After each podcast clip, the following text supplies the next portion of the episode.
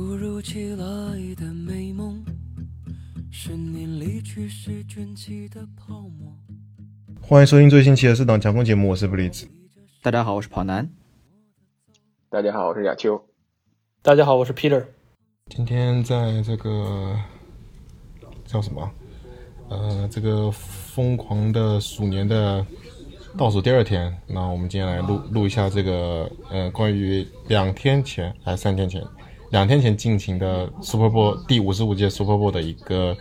这个赛后总结啊。这比赛本身来讲呢，这个讨论点应该说非常非常的多啊。我觉得比起前两届 Super Bowl，就去年嗯、这个 Niners 跟酋长队，还有再前一年那场非常无聊的气踢大赛比起来，今年这个光是话题就是非常爆满。然后无论是从比赛内容啊，还是从这个有些有意思的花边啊，加上这个很多赛前就是整个比赛过程中什么裁判的一些争议啊，或者是教练的一些 play call 的争议，我觉得都非常的值得拿来讨论。所以今天的节目呢，应该大概是会从这些方面的切入，然后。应该没有时间去补充别的东西了吧？如果有时间的话，我们再补充。对，好，嗯、我们就闲话不多说啊，来聊一下这场比赛。哦，对了，就上次说到了，如果这场比赛呢，如果按照我们上次预测的剧本的反方向进行的话，我们这期的这个节目标题呢，将会由三只山羊来，呃，作为我们这本本本本节目的本场节目的标题啊。我不知道。我不知道喜马拉雅能不能够显示那个 emoji，所以到时候发发看吧。然后对，因为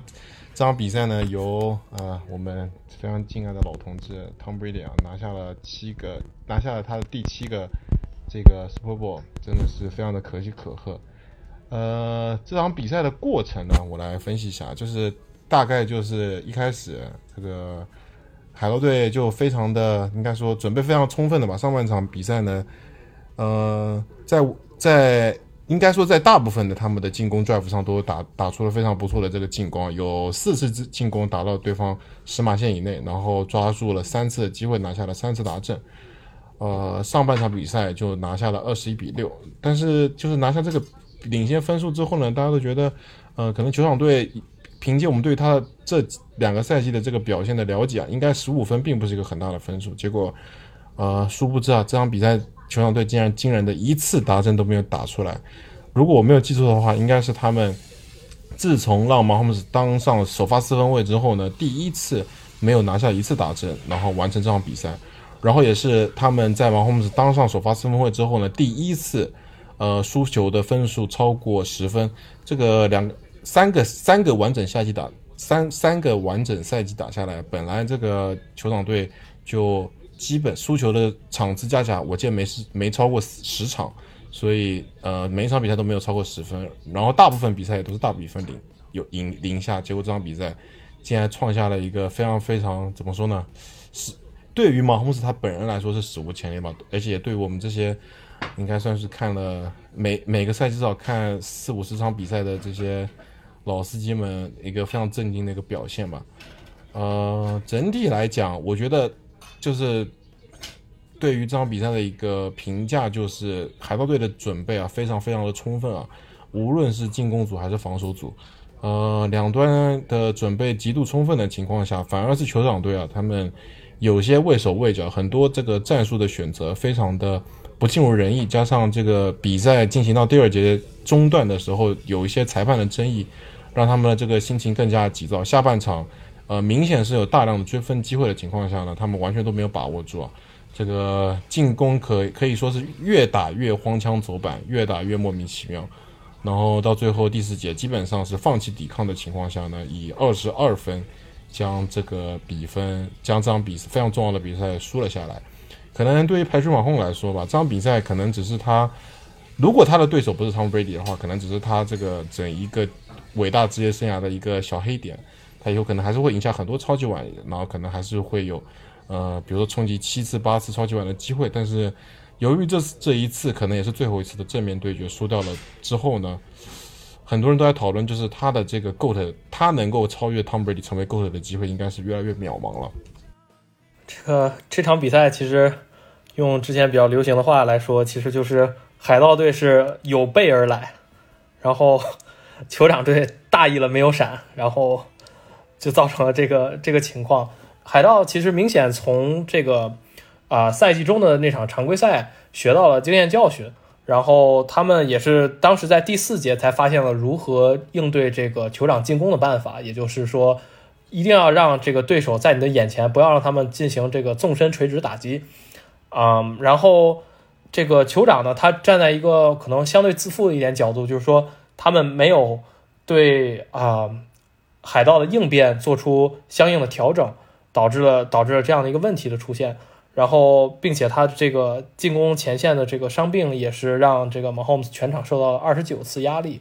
这个的话，其实强如 Mahomes，就算他传出了那个在空中飞着还能传出二十码的这种。惊人表现也是无法啊挽救这场球。然后对于布雷斯说的这个，究竟马 Holmes 能不能这个追上 Brady 成为这个以后的 GOAT？这个其实真的啊，我也觉得是一个比较难的事情，因为你要再拿六个冠军，是需要你的这个职业生涯是一个很长的表现啊，有一个很长期的一个优秀的表现。所以说，嗯，虽然说现在对球员保护越来越好，但是。嗯，你想有一个长时间高水平的发挥，尤其是 Mahomes 非常依赖自己的脚步和身体的一个情况下，可能是一个越来越困难的事情。大家怎么看？呃，Brady Brady 拿了他的第七个超级碗冠军之后啊，算下来其实他其实相当于 Brady 平均每活六年就可以拿一个。超级碗，嗯，然后 Brady 他其实我们看比赛时候也看到了这个这个记录了，就是说他一个人拿的冠军数已经超过任何一个球队，就是呃以球队而言得过冠军最多的其实是钢人和爱国者嘛，都是各是六次，然后 Brady 作为一个个人已经超越了嗯夺冠次数最多的球队，这确实。是一个很厉害的成就啊！可以说，他一个人得冠军已经超过了，呃，熊队、小飞机、圣徒、公羊、海鹰、老鹰、比尔，然后猛虎、维京人、猎鹰、黑豹、闪电、泰坦、红雀、布朗、熊队、德州人、杰瓜这十八个球队总共的。超级版的 冠军书，辛苦你把这些对全部念出来了，南哥辛苦了，从头念了一遍，极限羞辱。所以，而且他现在赛后也说了嘛，看来他他今年肯定是不会再退役的，可以在海盗再多打几年，或者更疯狂一点说，就像那个那个《Bleach Report》那个那个那个拍的动画。他那个 Tom Brady 脱下了爱国者球衣，又脱下了海盗球衣，说我在还有三十个球队的球衣我还没有试过呢。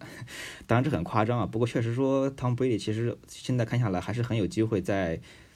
也许能再多拿一个冠军呢。到时候就是八个，其实真的是非常非常的恐怖的。然后我们还是有很长的一段路要走，但是机会我觉得说还是很多的，毕竟年轻啊。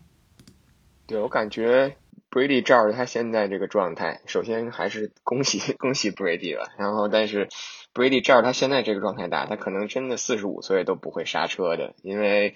确实他我觉得强于其他其他一些老将四分卫的这个这个最突出的一点就是他对于他自己的这个身力身体的管理和控制，不管是从营养上啊，还是说休赛期的这种训练上。还是非常注重的，尤其是他有一个自己的训练师嘛，那个 Alex，然后又创建了自己这个 TB12 的这个品牌，所以我感觉就是他尽可能的想去延长自己的这种橄榄球的寿命，或者是在场上这个时间，所以至少在这个硬件条件上，这个基础条件上，他还是还是非常的有希望继续打下去的。至于至于说回这场比赛，我觉得。确实，嗯，应该说是酋长犯了犯了挺多的错误，应该接二连三的犯错误。当然，呃，不能否认的就是我们一会儿可以聊聊这个上半场的裁判问题，对吧？因为上半场确实几个比较有争议的判罚，直接导致了这个，直接导致了海盗的下分，然后直接导致了酋长就是丢分，所以这个东西确实。我觉得在到了超级碗的这种舞台上，尤其今年在这个 Tampa Bay 海海盗作为主场作战啊，不能说没有这个主场作战的因素，但是可能就是如果真的是完全去去交给这个两支球队的话，可能会更有意思。但是其实裁判也挺尴尬，因为上半场你已经那样吹了，你下半场你怎么吹都不是，因为如果你下半场。改变了你的哨，然后开始有一些偏向这个酋长的话，那可能大家会觉得，哦，那你上半场确实是有偏向海盗。但如果你下半场还是不吹呢，这上半场已经定了基调了。所以我觉得这个东西确实是比较比较怎么说，就比较 tricky 的一个一一个事儿。然后海盗确实真的是这场比赛防守做的非常的好。上上一次我们前瞻的时候就聊嘛，当时两个点，一个点就说海盗守这个突满。两个 safety 在后面，其他的就是去包夹这个 Tyreek Hill 或者包夹 Kelsey，那这个时候那就需要其他的人站出来。但是你看看酋长这边，酋长这边全场比赛除了 Kelsey 跟 Tyreek Hill 以外，最多的一个传球的 Mahomes 最多最多的一个传球的 target 是他们的一个跑位 Darrell Williams，七次 target 但只有两次接球。然后排在第二位的就是那个 Michael Hartman，六次 target 也是只有两次接球，而且这两次接球只拿下了四码。所以就是当你的两个人，当你的最主要两个进攻点完全被被包夹了以后，其他的外接手你不能提供这样的帮助。另外就是他们他们这一场比赛他们的进攻锋线实在是实在是太差了，就是。给安迪瑞的两周的时间，没有想到说他完全对这对对这条进攻锋线有一个很好的一个调整。当然，可能球员的实力是另外一方面，但是对于马霍姆斯来讲，如果你都不能保证他在口袋里有相对充足的时间的话，你他即使再可以传出天外飞仙的球，他也不可能去去找到自己的外接手。那个 Next Gen Status 这场比赛有一个数据嘛，就是马霍姆斯。跑出口袋了以后，然后在在他在他被施压的情况下，在他在他 draw back 的情况下，全场比赛跑出口袋了以后，一共跑了四百九十七码，这个是从二零一六年以来最多的一一一项记录。所以你也你也可以看出，马 Holmes 他一方面受于对方的这种压力，然后另一方面就是他他真的找不到自己的这个接球手。这个马 Holmes 他受到的压力啊，可以再多提一句啊。呃，这个进攻锋线是一个很大的问题啊。我觉得重点还是这个呃，酋长队他一直应该说，自从马霍姆加加入，或者是 Andy Andy Reid 接手球队之后，他们对于跑球的这个使用频率的啊不高的原因，我觉得呃导致了这个整场比赛呢，这个在海盗队仅仅只有只有四人冲传的大部分时间只有四人冲传的情况下呢，都能够。有很好的去施压到马 Holmes 的呃这个可能性，对，纵然是说这个呃马霍姆斯他呃前面的这个进攻锋线呢有这个伤两名球重要球员伤病的情况，但是呃在比赛当中呢，我能够观察到的点就是当呃当酋长选择使用这个 play action。假跑真传的战术的时候，其实，呃，他还是能够争取到一定的，就是冲传的那个力道呢，会明显的下降，因为在冲，就是在在他的 snap 之后，那个假装要往回传的那个那一刹那，这个冲传的球员呢，会比较这个顾顾虑跟迟疑，所以在那个时间点的迟疑，导导致了这个，我觉得外接手是能够有更多的时间能够跑出空间的，但是。呃，到了下半场，其实明显能够看得出来啊，好像球场队他们，呃，心态上面的着急，然后对他他们对 playco 上面的选择呢，有点过于单一了，呃，导致了整场比赛这个到了下半场，感觉是一种无力回天的样子。然后，呃，这个场景就是马 homes 在 snap 之后呢，每大概两秒钟，他的前面的那个口袋就被冲破了，然后他就开始疲于奔命的找各种各样的外接手，最后没找到。啊，以一些非常呃这个奇特的姿势呢去完成传球，然后球呢就虽有些传的比很到位的，有些没传到位，然后最终都是以没有接到告终，所以其实还是挺可惜的。呃，我不知道这个酋长这个 play call 的选择上呢是发生了什么事情，然后就纵然啊纵然说他们的进攻风险可能有这样那样的问题，但他们其实可以选择更多种多样的这些。线后面的一些跑动的战术，去更多的调动这个四人这个四人海盗队海海盗队的四人冲船组去。让他们应该说更难的去压迫到马洪，结果他们都没有选择，所以就导致了这场比赛我们看到的这个结果。所以我觉得还是挺可惜的吧，应该这么说。就是其实机会还是挺多的，但是上半场回来调感还是觉得调整有限，最后输掉了这场比赛。呃，我觉得这应该是他们如果未来想要更加利用这个证明非常天赋极高的四分卫的能力的情况下，应该要更多去研究。如何去更加好的丰富他们的战术部，而不是非常的依赖啊马洪姆斯的手臂跟他的脚程这样子。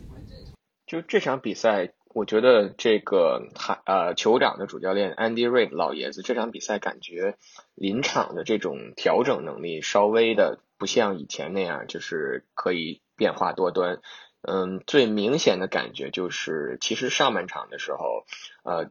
上半场就是在这个比分其实还没有被被拉开的时候，你可以明显的看出这个海盗这场比赛就是就是 double 这个 Hill 或者是 Kelsey，然后去守一个 two man coverage。但在这种情况下，其实破这种破这种防守最好的办法，那就是可能是也不是最好的办法，就是比较有效的办法，可能就是多尝试一些路面的冲球，因为除了线上和两个安全位在在球场的。就是后侧，其实防整个防线的中间区域相对是比较空的。然后，但是这场比赛其实酋长走路面走的并不多。然后，CH 其实下半场了以后才有两个非常漂亮的，直接就是两次冲球，直接可以冲出手攻的这样一个表现。所以我觉得可能，如果安迪瑞的老爷子他在上半场的时候能够多做出一些。针对海盗这种这种防守的变化，可能适当的增加一些冲球，然后去缓解一下马霍姆斯的传球这一块的压力，也许会有不一样的结果。但是这个东西我们都是从从从现在的结果去反推，可能另一另外一方面，他也是受制于这条进攻锋线，因为这条进攻锋线残残残缺不堪的，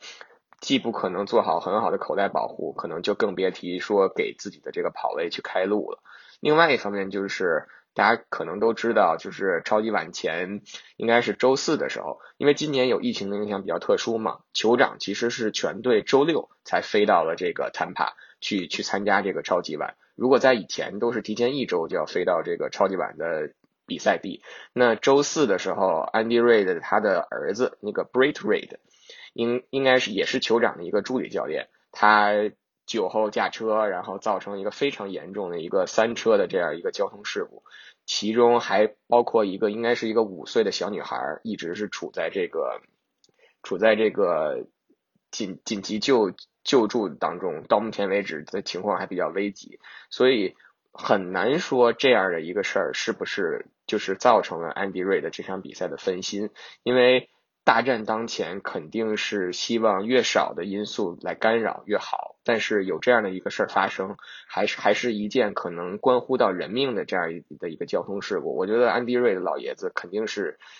或多或少受到了这样的影响。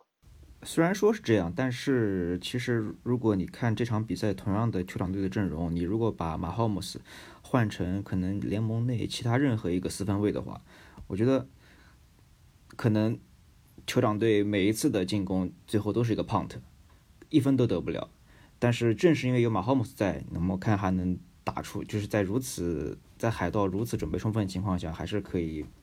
呃，虽然最后只得九分，但是也能看到一些很很很石破惊天的表现。所以这个这个我觉得还是要夸赞一下酋长的和马霍姆斯。嗯，这个这个我很同意，因为他其实真的是。啊，尤其是下半场疯狂的这个 extend play，嗯，如果是换成别的四分卫，真的其实做不到这样的，在这样的压力下，而且其实很有意思一点，其实海盗这一场比赛只用了四人冲传，就把他们冲得稀碎，剩下的所有的人都沉在 box 或者是拉得很远，然后去防他们这些啊速度型的接球手，所以说真的其实蛮难的。不过说不是说那个 Andy Reid 没有听我们节目嘛？就上个上场比赛我们说了，这个海盗队可能大量的使用 two man coverage，结果百分之九十的情况下使用了 two man coverage，结果他们 就没有，应该说没有一个非常好的对策。我觉得面对这种两个 safety 沉得很深的情况下，真的是还是要多使用跑球，因为知道自己的进攻锋线不行，所以应该。我我我不知道他们赛前的准备是不是有准备更多的这些跑球的战术，因为明显能够看得到他们在上半场结束之后的第三节刚开始的那个 drive 用了几次跑球之后呢，我个我个人感觉这个效果还是挺好的，都能够冲出大概八九码的这个距离。然后如果你就是只要跑跑球跑开了，后面的那个传球战术一基本上都可以接得上，所以可能还是有一些影响吧。我觉得。我我的个人看法是，纵然这个嘛，就是你还是要把就是扬长避短嘛。面对自己的短处，这个进攻锋线受伤了这么多人，就应该使用更多的战术丰富去让避免呃对方的冲传。不过话又说回来，我觉得海盗队这场比赛的这个准备真的是太过于充分了，呃，他们的这个 two be to deep save 真的守的太好了。这个我在比赛开始之前一天啊，看了一下那个 QB School 的那个视频啊，我就他们就重点的讲述了，呃，这个海盗队应该会使用这个两个两个 deep safety，然后分别去包夹 Kelsey 跟 Hill 的情况。然后他们在这场比赛也大部分的时间都使用了这个战术，然后就会导致呢，他在那个视频里面提到，就是说这样的战术选择会导致另外两边这个尼克哈门他还有另外一名什么像 Robinson 或者是 Sammy Watkins，他们可能会拿到很多很多 one one 的机会，然后他们就去赌博嘛，就是你赌博你的四人冲传小组能不能够在这个足够的时这个短暂的时间内去冲冲击到马航不让他没办法完成一个大码数的传球，或者是让他。让这些外接手能够摆脱掉这个脚位，结果这个海盗队应该说是完全赌成功了。这整场比赛都一以贯之的使用这个战术之后呢，让整个 shutdown 了，应该说是这个三年以来最为恐怖的一个进攻组。我觉得还是要非常给这个呃这个叫什么海盗队的防守组 credit 的，而且他们的这个防守协调员在赛后呢也是受到了非常大的褒奖，也有传闻说他可能。会去力谋高就了，在这次这个拿下超级碗，应该说荣誉占了一大半的之后吧。然后呢，我觉得我们聊完这场比赛的一些经过啊，我们可以来讨论一下这个裁判的事情。刚刚亚亚修提到了一下这个裁判的事情，呃，就是在上半场的时候呢，这个海盗队的最后两个得分的 drive，就他们把比分拉开到十四分，那得到十四分跟得到二十一分这个两两个 drive。都有呃这个很明显的这个外接手拉人，就是应该说是若有若有若无的拉人的情况下呢，裁判吹了这个 defensive hold，然后还有一球是这个在上半场结束前还有四十多还有十几秒的情况下，这个布雷迪，呃，我记得是在本方四十二码线尝试着要传出一个大 play 给这个 Chris Evans，然后。呃，这个防守 Chris Evans 的脚位呢，应该是一个踉跄没有踩稳，然后不小心扒到这个 Chris Evans 的腿上，然后导导致 Chris Evans 跌倒。其实我觉得那球 Chris Evans 其实都可以不用跌倒，有一点碰瓷的感觉，就他一一一被碰触到，他就有点像那种一被碰触一被碰触到身体，他就开始他就跌倒了，有点像那个足球里面的那种在禁区里面一被碰到就直接跌倒，然后骗点球的情况。呃，但不得不说，这其实是 Chris Evans 他一个非常惯用的一些招数啊，他在联联盟里面这么多年，呃，就对对对，哦，Mike Evans，对不起，搞错了，不好意思，不好意思，对，就是他使用他就是有几次的这个情况呢，然后还有一次是海盗队在呃四档五码四点四档四码半踢了一个任意球，然后呢，酋长队呢犯了跟两年前美联决赛一样的失错误。这个列阵的时候呢，列过了这个呃 snap 的蓝线，导致了越位，直接送给对在四档四码半的情况下送给对方一个手工，最后那个球也达成了打正。就这几次的判罚连续导致了球，其实是直接导致了酋长队上半场呃会以一个这么大的比分去落后。但是我觉得，虽然说有这些情况嘛，但是以酋长队的实力要。可能追回追回比分还是有可能的。我我我个人觉得这场比赛其实裁判呢虽然起到了一定作用，影响了一定比赛的进程，但是无法改变这个酋长队输球的这个事实。呃，导致这个说回刚刚提到的这个 play call 的选择啊，呃，在在这个上半场结束之前，Andy Reid 这整个球场队教练组在布雷迪，我没记错是一分多钟，剩下一分多钟，他们只有一个一个暂停的情况下呢，呃，在海盗队进攻的时候叫了两个暂停，然后让两次中间突进的这个 play，呃，让停表了，就是相当于帮助海盗队在进攻的时候停表。因为他们可能想说，是海盗队没办法拿到首攻，他们就有机会，还有呃几十秒钟可以再去冲击一个任意球之类的。然后就是由于的那两次暂停叫了之后呢，导致海盗队很很多人说是这两个暂停把海盗那个本来想把时间拖完的情况整个给奶活了，然后导致海盗队后面有一个这个大码数的我刚刚说到提到的那个 passing interference 的情况，他们最后得以在这个。中场之前拿到一个达阵，建立起一个十五分的优势。因为当时的情况是，如果即使海盗队把时间拖完，然后反过来下半场比赛开始，这个酋长队是有球权的。然后他们当时只落后八分，所以完全是有机会，呃，在下一个 drive 下就是上下半场比赛的第一个 drive 就把比分扳平了。这个点也是赛后极为讨论的点。但是我觉得当时以当时的角度来讲，激进一点其实没有什么错，这毕竟是超级碗嘛，而且。这个在整个上半场，这个 Andy Reid 跟他们的整个教练组也看到了这个酋长队他们进攻组的困难，所以可能希望多拿一次进攻机会，有更多的可能性去扳平比分。我觉得应该说两两方面的解释都可以吧，但是以酋长队最后输球为结果来反推的话呢，会觉得那一个当下反而是给海盗队足够的 momentum 拿下那个 drive，然后拿以一个较大的分数呃进入这个半场休息，然后。相当于是帮反反倒是帮助海盗队更加巩固了优势，然后巩固了最后胜利的这个这个这场这场比赛的胜利。对，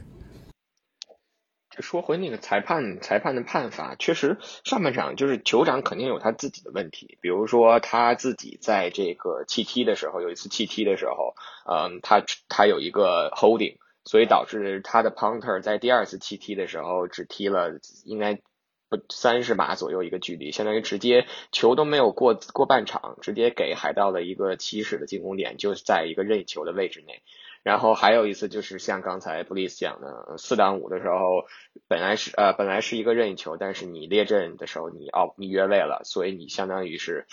呃白白的，就是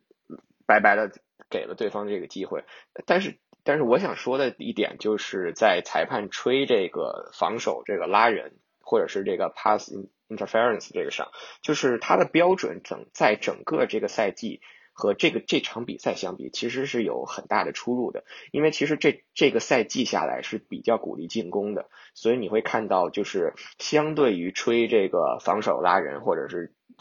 的犯规是比较少的。然后如果你拿上一场海盗打这个包装工这场比赛去看。当时，呃，应该也是半场结束前吧。当时海盗的防守组去拉那个，应该是 Lazar 的那个球，非常明显的一个拉球衣的动作。嗯，不比这不说跟这场比赛相比，就是上半场可能不管是拉 Mike Evans 还是可能对 Chris Godwin 的手上的动作相比的话，如果如果统一标准的话，上一场没吹，那这场就应该不吹。但是。上一场没吹，这场比赛吹了，就很难说不给大家留下一些在这个茶余饭后、在赛后去讨论这个的话题。另外一点就是，确实海盗的这两个外接手，这个 Chris Godwin 还有这个 Mike Evans，他们。有着超强的这种一对一的能力，所以他们在防守，在在摆脱对手防守的时候，如果他们去跑这个，嗯，我不知道这个怎么翻译，就是他他去跑这个叫 inside leverage 的话，他防守队员想去防他，你很难会有一些，就很难避免去有一些手上的动作，你不可能不不上手去去不不能说叫推搡，可能就是一一些比较微小动作去干扰，但是如果连这种动作，哎，对，如果连这种动作你你裁判都吹的话，那可能对于酋长来讲，这场比赛确实从防守上来讲就会有更大的困难。但是，呃，说到底，裁判可能只是一个因素，但是确实这场比赛酋长输，并不是因为裁判的原因，并不是主要的原因，还是他们自己的问题。对，嗯，刚才这个亚球提到了这个他们啊，就是这个脚位比较难防守这两个外接手吧。然后可能另外一个原因也是在于这个大格隆虽然常规赛发挥已经就是就是往年的一半的水平，但是本场比赛我们还是发现了，尤其是啊、在对他在拿拿到了第一个达阵之后，这个酋长甚至就是有一些球开始对他进行包夹，这样的话就让这个防守这个两个外接手的这个压力更大了，而且这个当当你的当你的这个传球打出来之后，然后你又加上适度的冲球，这样的话，这个脚位他又不能去做一些 press coverage，就是不能太太在这个啊、起球的时候去啊、去 jam 这个外接手，因为他他过度的这个做造成身体接触，他就没有时间去回防这个啊、冲球，所以说这样的话就给这个啊、脚位和这个安全位的选择造成了很大的困难，所以说就越打越不顺，然后越打越着急，所以造成了这个这个原因，输球的这个原因。呃，各位其实把就是裁判判罚的这个从专业性的角度都做了一些分析，所以咱们不如来聊点轻松的。其实每次把裁呃裁判 Tom Brady 这两个词联系在一起的时候，其实嗯带点开玩笑的性质去说啊，你你很难说不去就是看球久的人可能会想歪一点。这个其实呃一方面也是一种呃，不管它是事实也好，还是说怎么样，就是很多看球的人其实都会觉得，就是说，你把裁判跟布雷迪联系在一起，你就会要去去想的怎么呃 阴谋论一点吧，呃呃，因为这个其实也是 Brady 他本身的光环之一啊，因为你取得了这样的成就，然后呃也有那么多人过去说你那个作弊。那些事情，不管是呃，不管怎么样，反正都已经过去了。但是呢，这个是这些事情肯定是跟你 Brady 是有有关联的。然后呢，我们又知道那么多球迷是其实是，叫呃说难听点就是 Brady 黑嘛，对吧？然后你现在这场比赛上半场，我们能看到裁判是有多么的，呃，针对酋长。然后这个黄旗，你看两边扔的数量明显就是不一样，所以其实你在整个中场休息之前啊，呃，我是在当时边看球在不停的刷 Twitter，已经冒出了很多你你在 Super Bowl 那个那个热门话题底下，其实百分之九十九都是在说裁判，而且已经有各种大神们已经把图给 P 出来，就是你懂的嘛，那些盲人裁判啊，然后那个全是黄黄旗满地啊这一类的东西，嗯。就是其实作为一场这么受人瞩目的比赛啊，嗯，你裁判认真点没有任何问题。确实，酋长那些动作，你每一个判罚其实都 OK，但是你怎么在这样一场比赛里面控制一个度嘛？因为你裁判的判罚毕竟还是要有一些些主观的东西的。嗯，你连续的给酋长这么多的黄旗，你不管是对酋长。的球员的心态，还是说我们看球的球迷的心态，嗯，有点太过了。嗯，哪怕酋长真的是有些动作就是可吹可不吹的，你其实，在你连吹那么多之后，你我觉得裁判完全是可以，就是说考虑到比赛的一个就后面的发展，你你你超级毕竟是要考虑的观赏性的，你裁判完全可以收敛一点，也不至于说让人有这么多的讨论。你。你给你在上半场给给酋长的判罚太多，太针对酋长了，所以这一点我觉得，嗯，而且而且而而且裁判很难说你两边全场都都保持了一样的判罚的尺度，所以这个你作为这样的比赛，你很难不落人口实。人人们你不管是你判罚的。从专业技战术的角度来说，从你裁判的守则来说，从你那个规则的角度来看，是不是正确？但是你做出这样的一个一个一个判罚的那个，最后让我们球迷也好，媒体也好，有这么多讨论，这这个就是怎么说呢？你就给了我们口实嘛。对，但从另外一个角度说，啊、就是也有一些就是这些新闻台、体育台的一些 analyst 也是这么这么说的，就是说。虽然说很多裁判有一些问题，然后大家就很质疑，但可能过了十年，过了二十年，大家记住的就是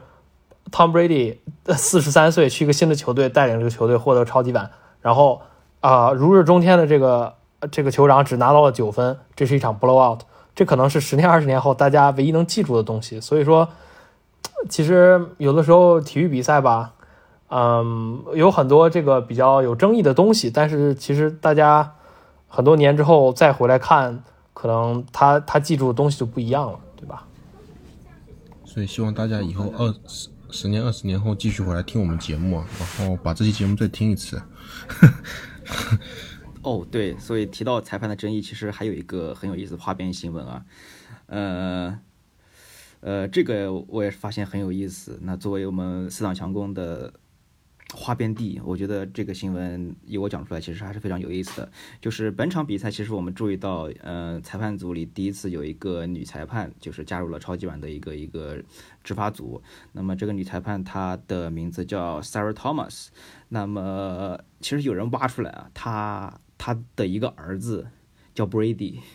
就是名字叫 Brady，然后这个儿子的名字呢，为什么取呢？那就是因为哦，名字叫 Brady，对名姓 Thomas，但名字叫 Brady，叫 Brady Thomas。不怎么然常见后。他起这个名字的时候，是因为那一年是 Tom Brady 第二次拿超级碗冠军的时候，他就是在 Tom Brady 夺冠之后出生的。哦，他叫 Brady Thomas 就反过来了 Brady。对，他的名字叫 Brady，, Brady Tom，所以你看，就就你看，又又是一个这种新闻被人挖出来，就觉得我靠，你这个裁判对 Tom Brady 到到底有什么心态，对不对？呃，我们好，这个裁判问题就先大概聊到这边。然后我觉得，呃，有一个话题可以聊一下，就是就是虽然讨论这个可能有点太早，但是呃，大家可以说一下，呃，你觉得就一年之后的现在，我们有没有可能再看到这两支球队再一次在这个这个最最大的这个 stage 上面再来一场比赛？呃，然后其实如果有这个机会的话，我觉得是给马洪姆是一个非常好的一个复仇机会啊。就我们刚刚所讨论的，他能否成为真正的 GOAT？如果明年还有机会再来这么一次，如果他明年能够赢下的话，我觉得就能够很大程度洗刷掉了他这场比赛，呃，很狼狈的一个情况，跟他以后有可能在所谓的历史定位上面这个超越 Tom Brady。虽然我其实不是很，我我个人不是很喜欢讨论这些历史定位或者当不当够的这种事情。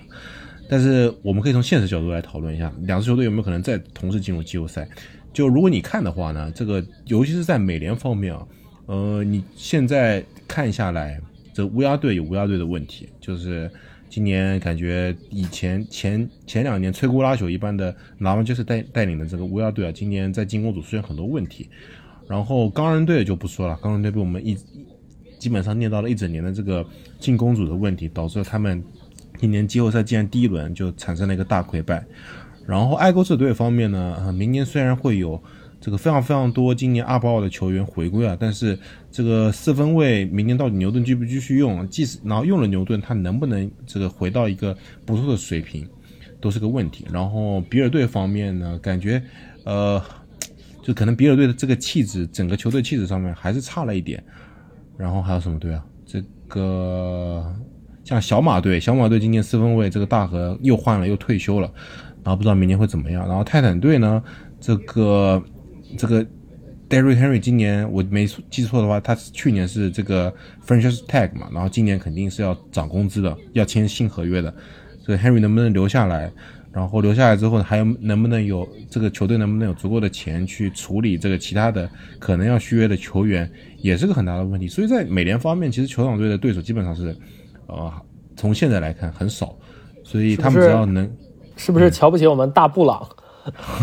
哦对，还有明年布朗队不好，明年 OBJ 会回来，然后而且今年其实布朗打的也也还不错，是这个酋长在季后赛路上其实打的最艰难的一场，就是在遇到这个海盗之前，对吧？对对，布朗队其实也是，但是就对对，不好意思，布朗队把布朗队漏了。对，可能布朗队是一个非常大的这个竞争对手，但是你从现在来看，他真的要是全员出阵跟酋长队打，还是差了一点。然后国联方面呢，这个今年这个圣徒队是可能是海盗队最大的对手，今年面对面输了，然后 Breeze 基本上是要退休了。然后呢，Aaron Rodgers 面对这个海盗队，呃，应该说，我觉得输的应该是比这个 Breeze 在第的那场比赛更加狼狈。然后国联西区方面呢，这个公羊队换了四分卫，但是我个人觉得，可能即使换了 Stafford，他们的整个成绩不会有个特别大的这个飙升。然后四九人队呢，今年受了伤，受了这么多，然后明年回来之后，能否展现出去年赛季他们整个统治力也是个问题。然后海鹰队呢，他们的进攻锋线跟他们的防守组，还有他们的整个接球组加进攻组，其实是很也是很不稳定的。所以两从从这样分析下来，其实呃两个联盟现在来看，这个最有可能再重新进入季后超级碗的，可能也是这两支球队。所以我觉得他们明年可能再打一次。所以啊，不知道大家怎么看？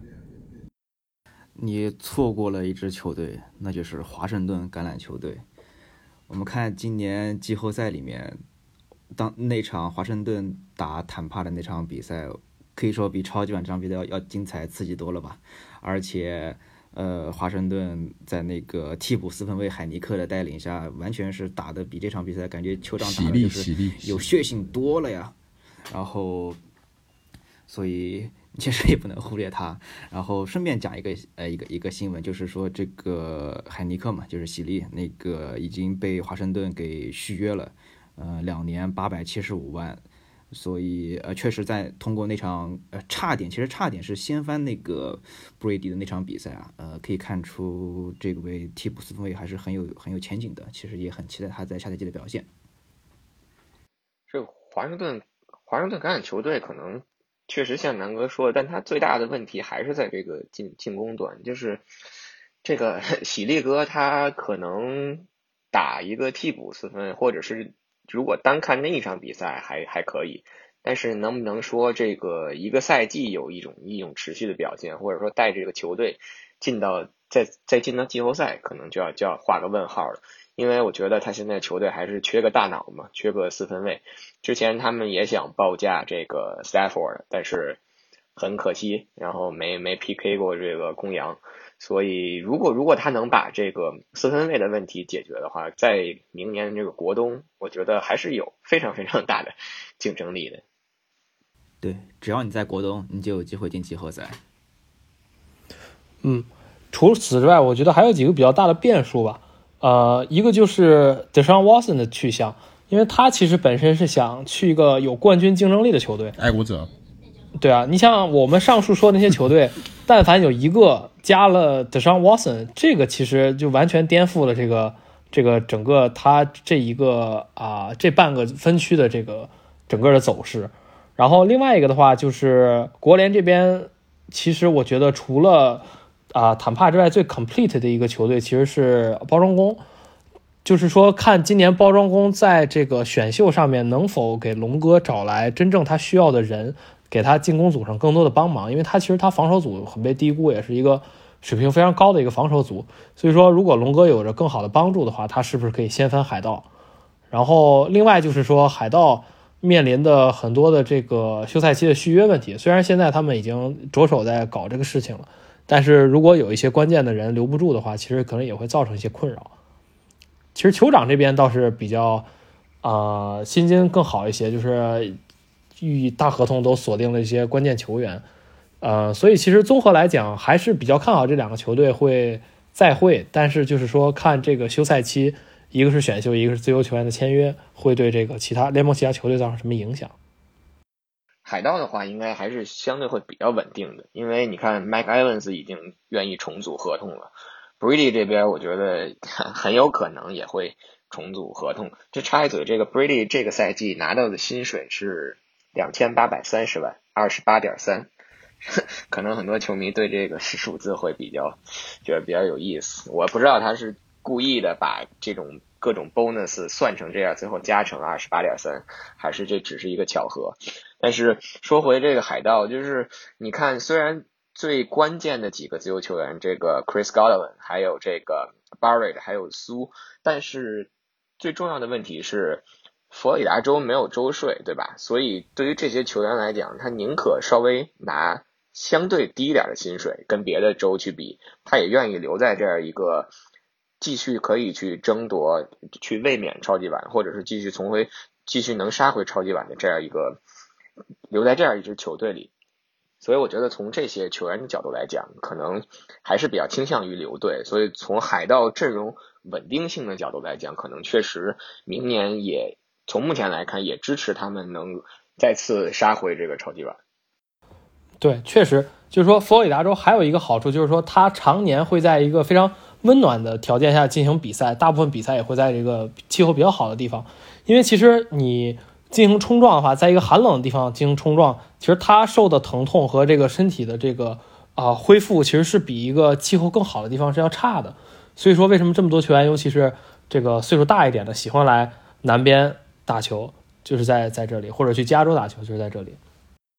其实这场超级碗呢，我们再说回来，还是有一些有意思的东西的呀。呃，其中一个就是因为这场超级碗比赛中闯入了一个热心球迷，呃，不过挺可惜的是，当时 CBS 的转播呃转播镜头啊，就是一一发现这个球迷冲进场，就立刻给切走了。嗯，镜头分别就给到了 Tom Brady 跟 Mahomes，所以其实，在直播画面中，我们是没有看到这个，呃，这个非常有意思的一个小插曲的。不过事后呢，在社交网络上还是有人把同呃把那个其他摄像机拍到的那个画面放出来了，然后包括在现场球迷自己拍的照片，就是这个，呃，这个球迷他从呃海盗的身海盗队的身后。那个冲进场内，然后冲过了海盗队的防线，然后冲过了那个酋长队的防线，然后一路朝端区跑过去，最后在端区前被两个保安给放倒。嗯，这个球迷呢，他其实呃有这么一个小故事，就是说他其实不是平白无故做这件事情的，他在赛前啊，就是超级碗当天的早上，呃打了一个赌。就是在神奇的佛罗里达这种赌，可能也不知道在什么地方，可能在一个酒吧里或者一个什么地方，他打赌就是说，嗯，他赌晚上的超级碗肯定会有一个球迷溜进场内，然后可能是只花呃赌，如果他赌赢的话，应该是可以赚到呃大几十万美金，结果他自己。花钱赌，然后自己就成为了这个闯入超级碗的球迷。呃，虽然最后被抓进了警察局，但是他花了一千美金保释之保释出来之后，还是净赚了大几十万的美金，所以也是一个商业 奇才啊。对，而且而且网友就戏称他一个人的这个冲球码数比这个整个酋长的跑位加一块都多，然后。那个赛场里听这个解说员很有意思，然后就是他的这个解说声调就跟解说这个冲球是一样的，就是说啊，We've got a streaker，然后什么 to the twenty，to the ten，然后 pull off your pen，be a man，然后反正特别搞笑的一个这个解说也是这个让社交媒体上火了一把。对，呃。这种新闻其实，在嗯比赛其实当时呃呃就是已经严重一边倒的情况下，其实对于呃呃球迷们来说还是一个好事情的，呃提提神嘛。然后另一个新闻，一个花边新闻就是说，我们这场 CBS 的 CBS 解说嘉宾啊，Tony Romo 老师，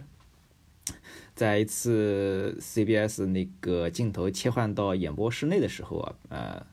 拍到了敬爱的 Tony 唐尼·罗姆老师的裤子，因为有热心球迷截图，就是因为当天唐尼·罗姆穿了一条灰色、浅灰色的裤子，然后有人拍下照片说唐尼·罗姆尿裤子了，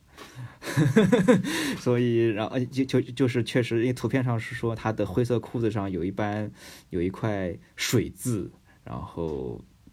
呃事后也是有很多球迷在社交网络上嗯。这个事情来调侃 Tony Romo 老师，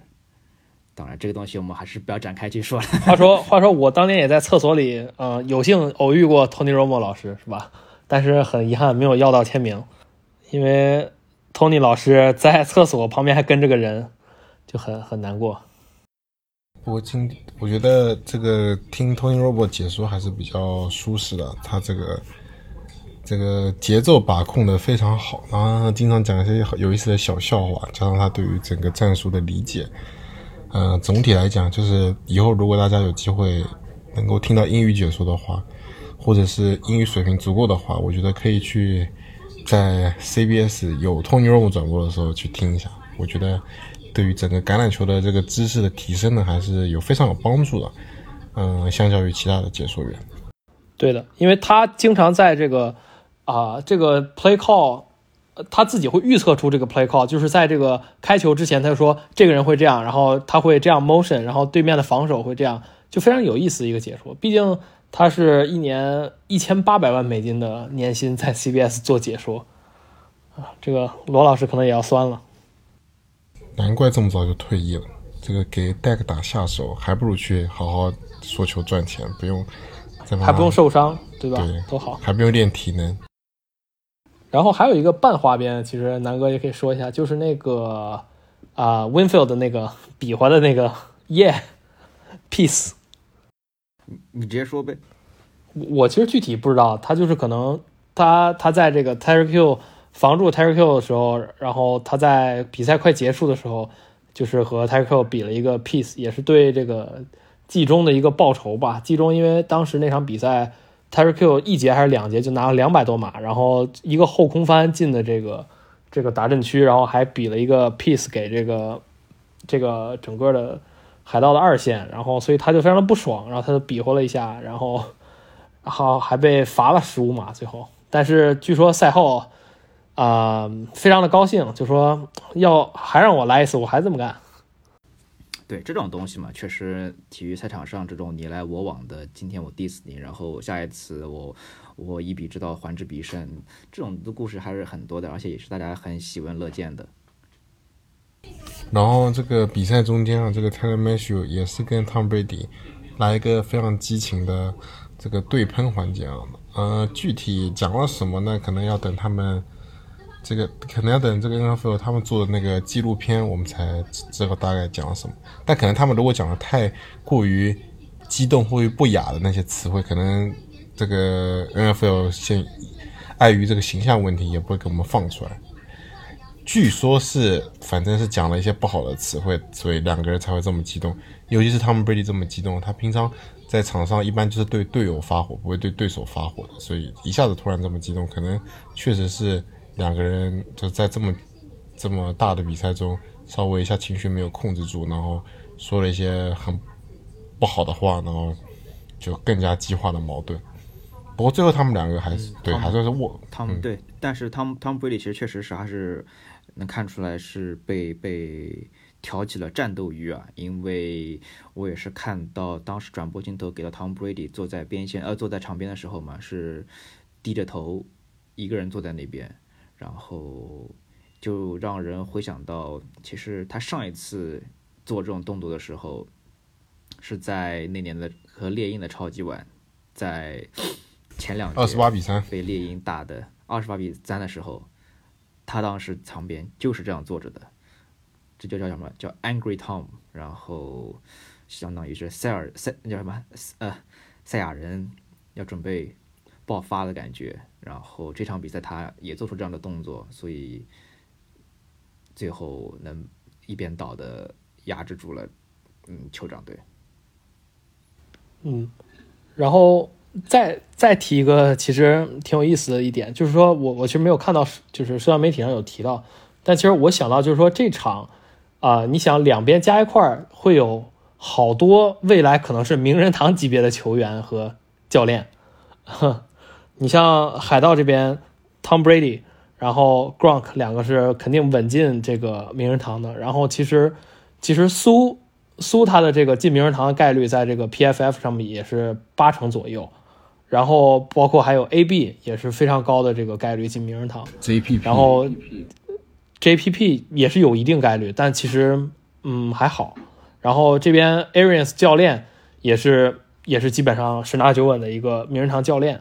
然后反观那边 Mahomes 以现在的成就，基本上就是很大概率可以进名人堂。然后 Kelsey 也是也是很大概率。然后 Terry Q 要看他的这个长期长期的发展，然后包括 Andy Reid 也是一个名人堂级别的教练。所以说这场其实大家对这场比赛真的是啊、可能说预期比这个最后得到的这个结果要大很多，因为其实预期你像这样一算，接近十人左右名人堂的这种对决，其实是应该是一种火星撞地球的一种视观视觉体验，但是可能就是照大家想的差一些，对吧？可能还是这个酋长队他们一些赛前的一些情况导致了这个发挥呢，还是不尽如人意啊，真的是非常可惜，在这个应该说全世界球迷最为期待的一场比赛中发生了这样的情况。呃，所以在这边先希望两队明年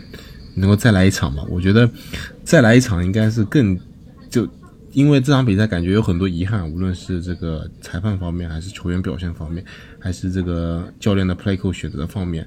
都有一些不大不小的一些遗憾。所以希望他们去年能够，明年能够再来一次，然后在一个满场坐满球迷的一个球场，一个全新的 SoFi Stadium。嗯，给在 L A 这个地方给大家再来一场比赛，对我就在这边先做一个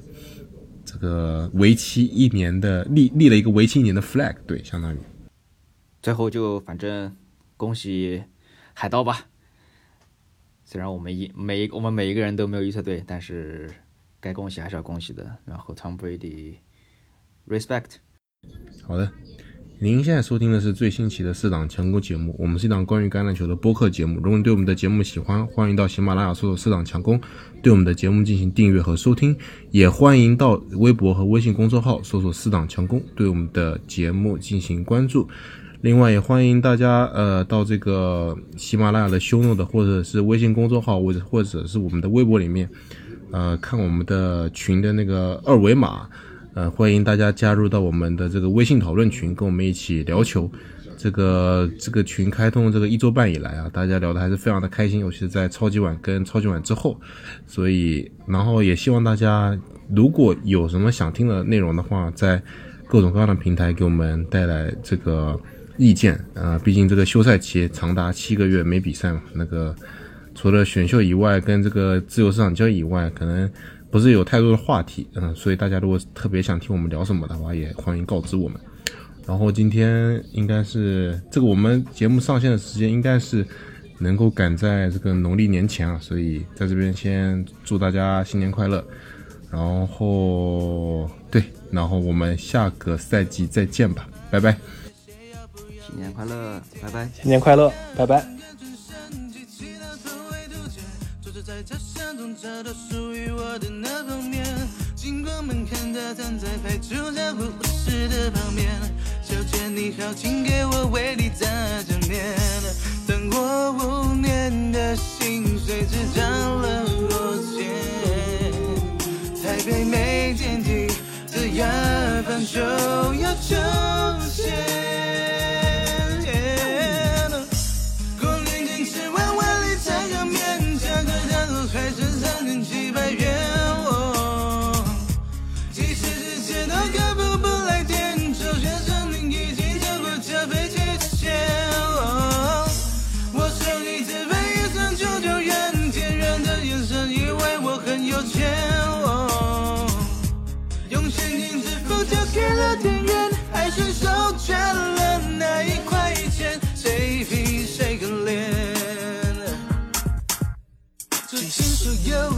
的雅房就要抽签。比特币，结果它冲到了三万元。经过台湾彩券，我用尽一生虔诚的许愿，希望它能够变成一张台积电。当银色的气洒满了整个桌面，老板笑着说：“恭喜中奖一百元。”